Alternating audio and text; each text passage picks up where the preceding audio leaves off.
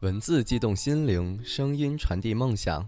这里是月光浮语网络电台，我是主播小崔。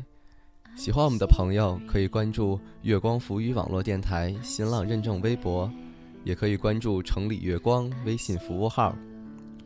如果有想要推荐文章或给我留言的朋友，可以关注我的新浪微博小绿怪八八四。冬天来了，你有没有记得多穿衣服，少喝冷饮？若是不小心感冒了，不知道有没有人照顾你？在这样寒冷的季节里，有时当你吹着冷风，迎着大雪，会不会有一个或者那么几个瞬间，脑海里缓过了前任的身影？想起去年冬天，你顶着风骑车，他在后座把手伸过来，勒紧你的领口。想起去年的圣诞节，你们在寒风中。一起捂着一杯热奶茶，瑟瑟发抖。在这样的天气，这样的季节，我们总会不约而同的想起从前的那些温存而莫名的感伤。今天和大家分享一篇文章：谁没有一些搁浅的梦想与爱情？来自豆瓣儿，作者乌良。两个人分手了，最悲伤的可能是一条狗。二零一三年的夏天，有天下班，大雨滂沱，我开车路过雁南路，看见我的小闺蜜段思思和她的古墓芭蕾，在她家小区门口的站牌那儿展开了拉锯战。段思思要芭蕾回家，而芭蕾不肯，赖死赖活的趴在站牌底下，一人一狗形同绝力。大雨里，段思思终于受不了了，撒手把狗绳松开。蹲在芭蕾旁边，哭得不成人形。我在车里看着他们缓缓开离，没有停车。段思思那一刻的脆弱，不想被尴尬撞破。她那一刻难能放任的哭泣，也并不需要被打扰。我知道，芭蕾是在等周子凯。大型犬芭蕾实在是很大，站起来像一座大山。一座灰白色、阴影温润的大山，你能想象一座大山向你俯下身来的感觉吗？芭蕾很好客，每次我去段思思那里玩，他都要把我扑倒，伸出舌头在脸上或胳膊上舔那么一下才 OK。这算芭蕾的待客礼仪，他喜欢的客人哪个也躲不掉。芭蕾是只主意笃定的狗，你躲到哪儿，它都会机智地找过来。直到完成他的贵宾接待仪式为止。起初我很害怕芭蕾的口水，每次一去就东躲西藏，但最后还是难免要受他伸出舌头温柔的一刷。后来习惯成了自然，知道死活躲不过，也就死猪不怕开水烫。每次进门，我都特自觉地把袖子挽起，一截上好的胳膊伸到芭蕾面前。迎来狗国公主满意的眼神和深情的一天。我想不出来，娇小玲珑的段思思怎么会养这么一条大狗？芭蕾庞大的身躯能盖了两个它。这种大型犬是很难打理的，洗澡、收狗毛都是重体力活，连大便都要比别的狗多好几倍。连我一想都蛮心疼段思思的。幸好她后来交的男朋友周子凯。愿意照顾他和他的超级大胖狗。芭蕾是一只没有立场的狗，它明明是段思思的狗，却很快爱上了代替段思思每天遛它、打理它的男主人周子凯。我后来去段思思家玩的时候，芭蕾都急匆匆地舔过我，便火烧屁股的奔去同周子凯打闹了。芭蕾最爱玩的是扔骨头，它一次次不厌其烦的。把彩绳织的大骨头叼在周子凯手里，让他甩给自己，然后追着那团红绿满屋子跑。家里并不是什么宽绰的豪宅，芭蕾的体型又大，根本跑不开，总是一不小心听见砰的一下，抬头一看，狗头就撞上了墙。邪恶的我如果忍俊不禁，芭蕾就呜咽一声，不以为意，爬起来继续快活的撒脚丫子奔。那时候，段思思常常一边画她的小插画，一边抬起头看这对父女俩，眼神柔情蜜意。芭蕾为什么要叫芭蕾？我问过一次，段思思还没来得及开口回答我，周子凯就说：“跳芭蕾是段思思小时候的梦想呗。”段思思甜甜的看过去，他俩相视一笑。每次我走，小情侣必定手牵手出来送我，顺便遛狗。我每回从后视镜看他们一家三口，画面满满，自有天伦。段思思是自由职业，本来就黑白颠倒，没人能管。可是和周子凯好了以后，作息就规律了起来。周子凯是银行柜台里的坐班族，朝九晚五。每天早上。段思思牵着芭蕾送他到门口站牌儿，下班时美女和美狗又一同守在站牌下，欢快地迎接他回来。芭蕾眼尖鼻子灵，总是窜得比段思思快，一只硕大的狗头在周子凯的西服上蹭来蹭去。有天，段思思突然吃了醋，问周子凯：“我和芭蕾一同掉下水里，你救谁？”周子凯放声大笑。笑完了，答：“当然是救你了。”段思思立马很满意，马上又听周子凯说：“狗刨，狗刨，有哪只狗不会刨？”段思思跃上周子凯后背，挥着他白皙的小拳头，不满的哇哇大叫。周子凯嘻嘻哈哈的背着段思思往家跑，芭蕾在身后不知所以，也快乐的左右摇摆爬起来。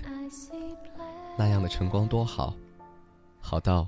让后来回忆的人足够悲伤。他们分手以后，段思思看起来还好，忧伤在所难免，倒也算平平淡淡，没有过激的行为。她只是时常发怔，发呆的模样，任人一眼看过去，谁也不知道她是浪荡到了有周子凯的过去，还是牵挂着没有周子凯的将来。有一天，我正在出租车上。段思思给我打电话，她雾端端地问我：“江朵，你说，爱情有什么用？”我想了想，回答：“爱情本来就不是拿来用的呀。”那是他和周子凯分手的第二个月。比段思思还要失控的是哀怨的古墓芭蕾。在他那样倔强的狗脑袋里，根本就不理解，为什么人的世界里，分离和爱都可以是翻云覆雨的事情。他每天下午到了点儿就要冲出门去迎接他的男主人。他把狗绳叼到段思思手里，段思思不去，他又一遍一遍的塞给他，执意把他领到门边。段思思只好每天陪他到站牌那儿站到天黑，再一人一狗慢慢走回家，累得身心俱疲。他不会回来了，他不会回来了，永远不会回来了，你懂吗？段思思耐着性子，一遍一遍地给芭蕾讲。芭蕾不明白，他睁着两只大大的眼睛，睫毛忽闪忽闪，凑过头来，温柔而疑惑地舔掉他脸上的眼泪。他不知道主人为什么突然就哭了。他发现，人类的眼泪是苦的。为什么失恋是那么痛苦的事情，人们还都渴望着恋情？我不知道。有一天，我在段思思家陪她的时候，他旁边商场地下停车库里发生了劫车事件。歹徒是一个年轻的男子，随手劫了辆宝马，车上还有一个年轻的妈妈和他幼小的儿子。歹徒没有伤人，但也不肯放人，他在车内癫狂呼喊，只求到现场的警察能够开枪击毙他。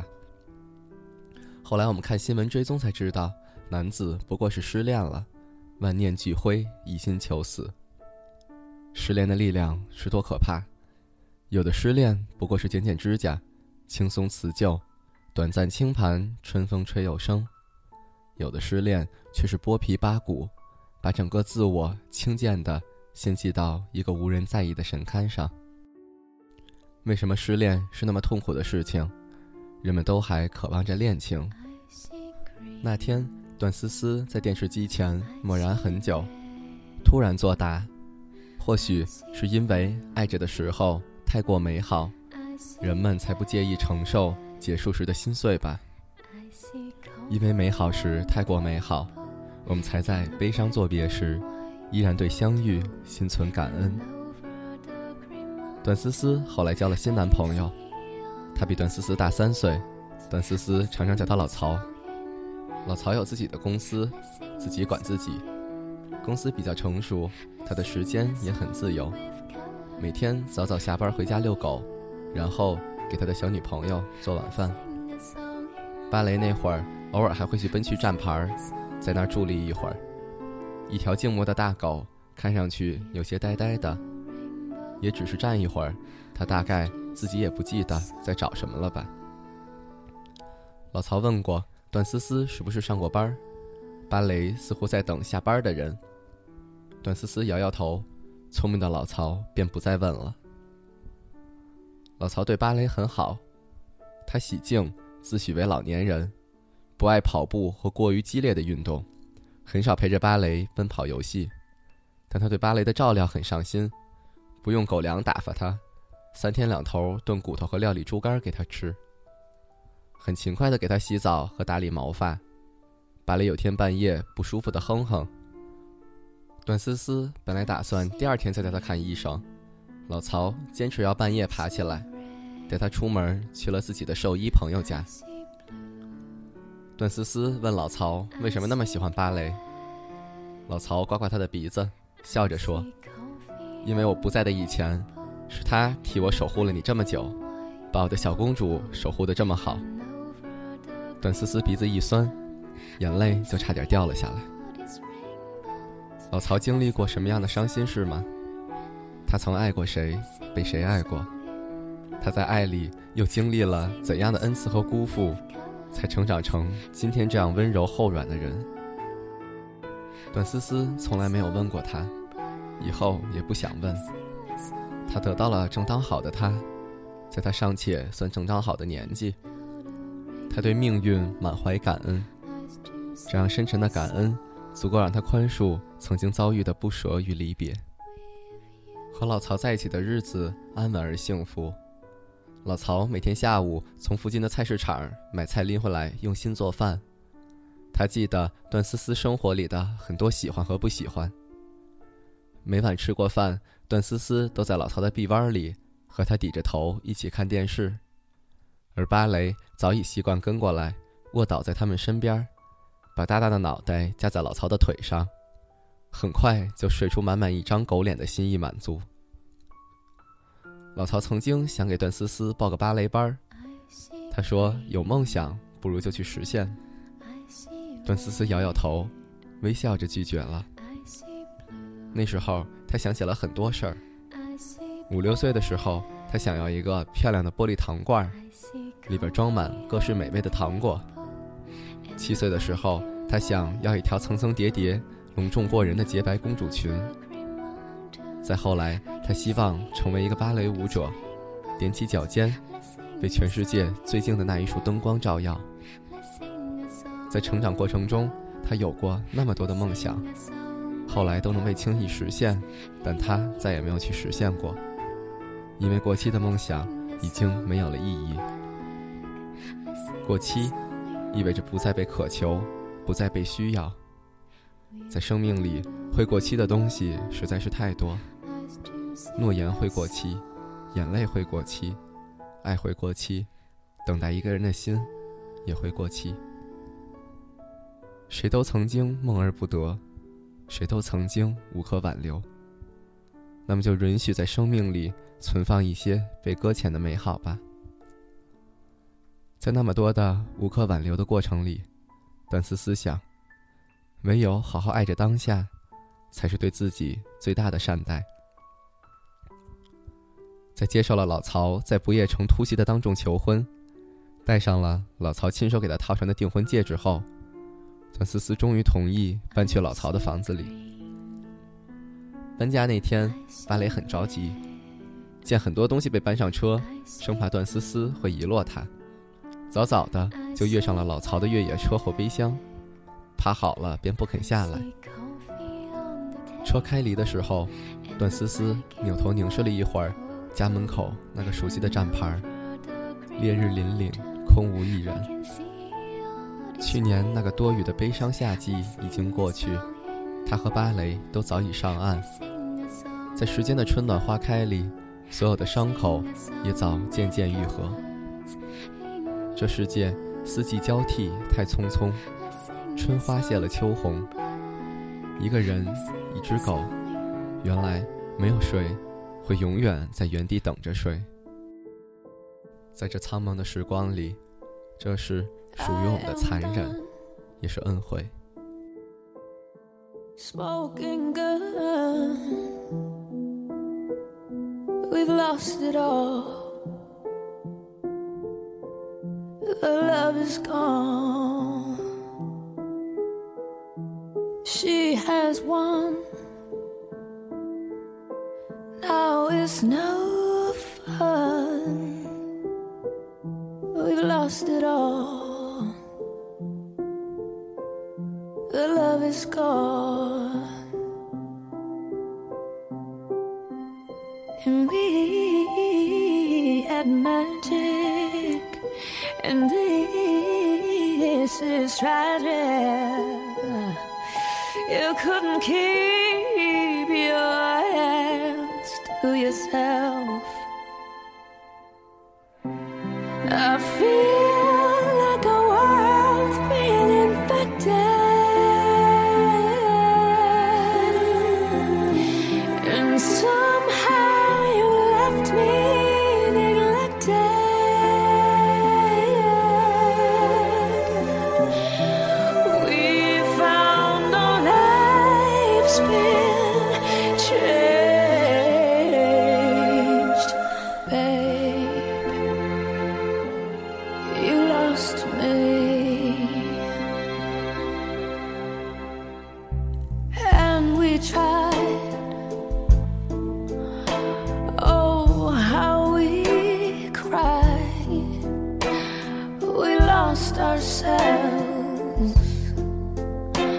The love is tied.